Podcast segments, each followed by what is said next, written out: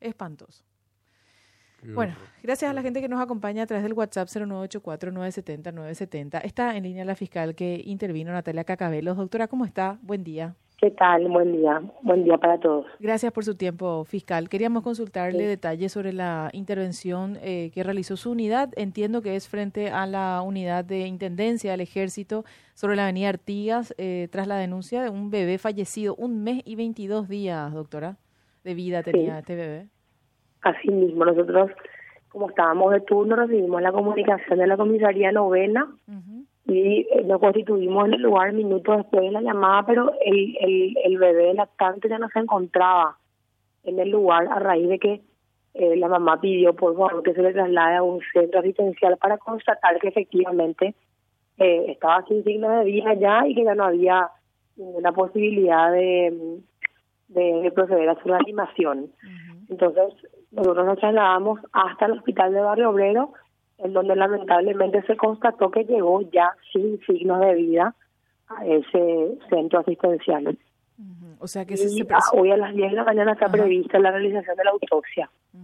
Se presume que falleció en el en el sitio, en una de estas carpas que están en el lugar fiscal.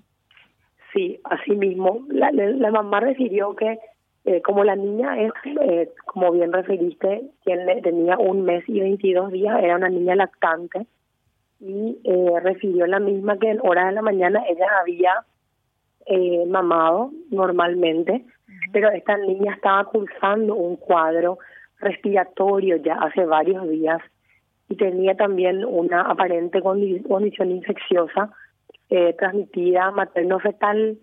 Entonces, ese es un factor que también pudo haber desencadenado en una sepsis que le provocó la muerte. Pero como no se pudo determinar ayer con la inspección del, del cuerpo eh, cuál efectivamente fue la causa de su fallecimiento, entonces es que se dispuso la realización de la autopsia. ¿Qué, ¿Qué, se sabe, fiscal? ¿La mamá es procedente de una comunidad indígena? ¿Esta criatura nació en el sitio o, o, están hace poco tiempo ahí?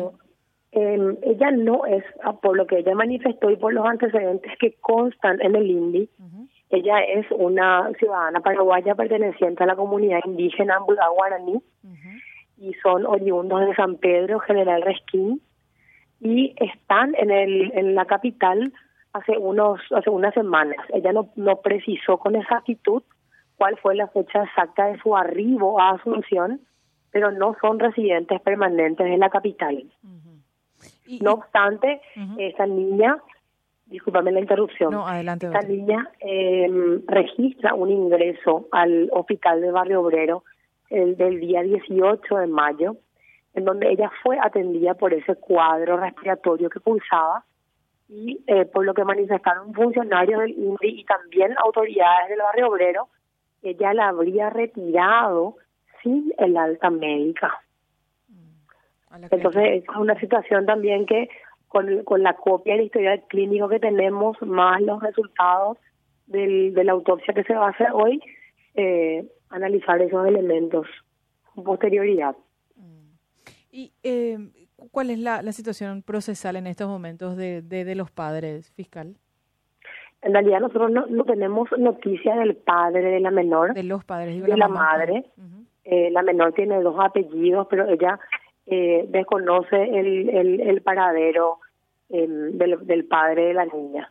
Y con respecto a la madre, ella es una persona que está plenamente identificada, de hecho está censada por el INDI, ella participó también en los procedimientos ayer, pero no se ha tomado ninguna medida con respecto a ella porque eh, la intervención desde el punto de vista penal, independientemente eh, a lo que es el procedimiento para establecer las causas de muerte de esta niña, nosotros no podemos iniciar un procedimiento penal hasta no constatar primero que ocurrió efectivamente un hecho punible.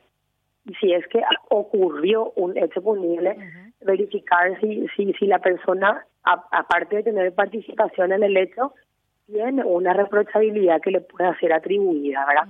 Entonces, eh, estamos iniciando esto y no en, en este momento no hay ningún elemento objetivo que permita formular una imputación en contra de esta esta pobre señora que, acaba de perder el por supuesto que, mm. que se van a, analizar eh, cuáles son las, las, las, noticias que ella tenía con, el, con respecto al estado de salud de su hija, si ella conocía realmente el estado de gravedad, porque nosotros no podemos desconocer la situación de abandono de esta de esta persona, ¿verdad?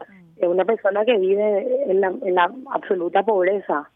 Entonces, eh, hay que analizar también desde el punto de vista del, del conocimiento que ella tenía, de la capacidad de conocer, de la capacidad de, de accionar, de actuar, de evitar algún resultado, ¿verdad? Eh, hay, hay, que ser prudentes desde el punto de vista del manejo de esa porción de hechos, ¿verdad? Por eso que lo urgente ahora es establecer eh, cuál fue la causa de, la muerte de esta niña, porque como te digo, ella tenía un cuadro respiratorio, tiene una enfermedad infecto, eh, infecciosa contagiada desde el seno materno. eh, y bueno, hay que ver eh, y analizar eso con, con, cautela y con objetividad y con prudencia una vez que estén los resultados de, de la autopsia. Así mismo, fiscal. Me parece que es un criterio prudente. Eh, a veces se insiste mucho con la figura de la violación del deber de cuidado en este tipo de situaciones, pero como usted dijo, hay todo un contexto que, que, que analizar, ¿verdad? Sí, en este caso, la violación del deber de cuidado eh, se, se, se, daría con respecto a los a los niños que todavía ella tiene, por eso ella tiene ella tiene tres otros hijos. Tres hijos lamentablemente más. con respecto a esta cuarta uh -huh. eh, ya no se da porque lamentablemente la niña falleció. Caso podría ser una omisión de auxilio, pero hay que ver, por eso es que le digo, uh -huh. eh, cuál es el nivel de, de, de, discernimiento real que tiene esta ciudadana. Eh, si es que era consciente que al retirarle del sanatorio ella podría haberle expuesto a una situación médica más grave que haya podido provocar la muerte de la niña, ¿verdad? Mm. Es, es, todo un contexto, o sea, de hecho que eh, no, no, estoy hablando de este caso en particular, sino en general, cuando el proceso penal implica el procesamiento de una persona que pertenece a una comunidad indígena, uh -huh. el, la ley procesal exige que intervenga un técnico especializado en esas comunidades, porque como bien sabemos, ellos tienen sus propios sus propios modos, sus de propias vida, creencias, sí. sus propias costumbres, ¿verdad? Uh -huh. eh, eh, entonces, eh, hay que analizar eso y ver eh, cuál es el nivel de exigencia que se le puede pedir a esta a esta, a esta señora, uh -huh. a una joven en realidad, porque no, no tiene, tiene, ni 24 años. 24 años. ¿Y, y la situación? Menos, de... menos, 22, 22, aproximadamente creo que tiene, sí.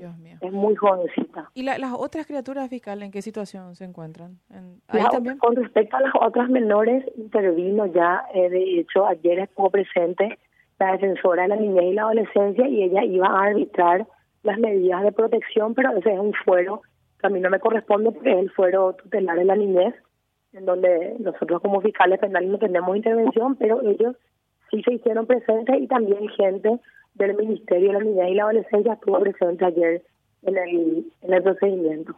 Bien. Fiscal, le agradecemos el tiempo y el detalle. Muy amable, que tenga un buen día. No es nada, cuando quiera igualmente. Hasta luego, señora. La fiscal Natalia Cacabelos es la agente fiscal interviniente en el caso de la muerte de este bebé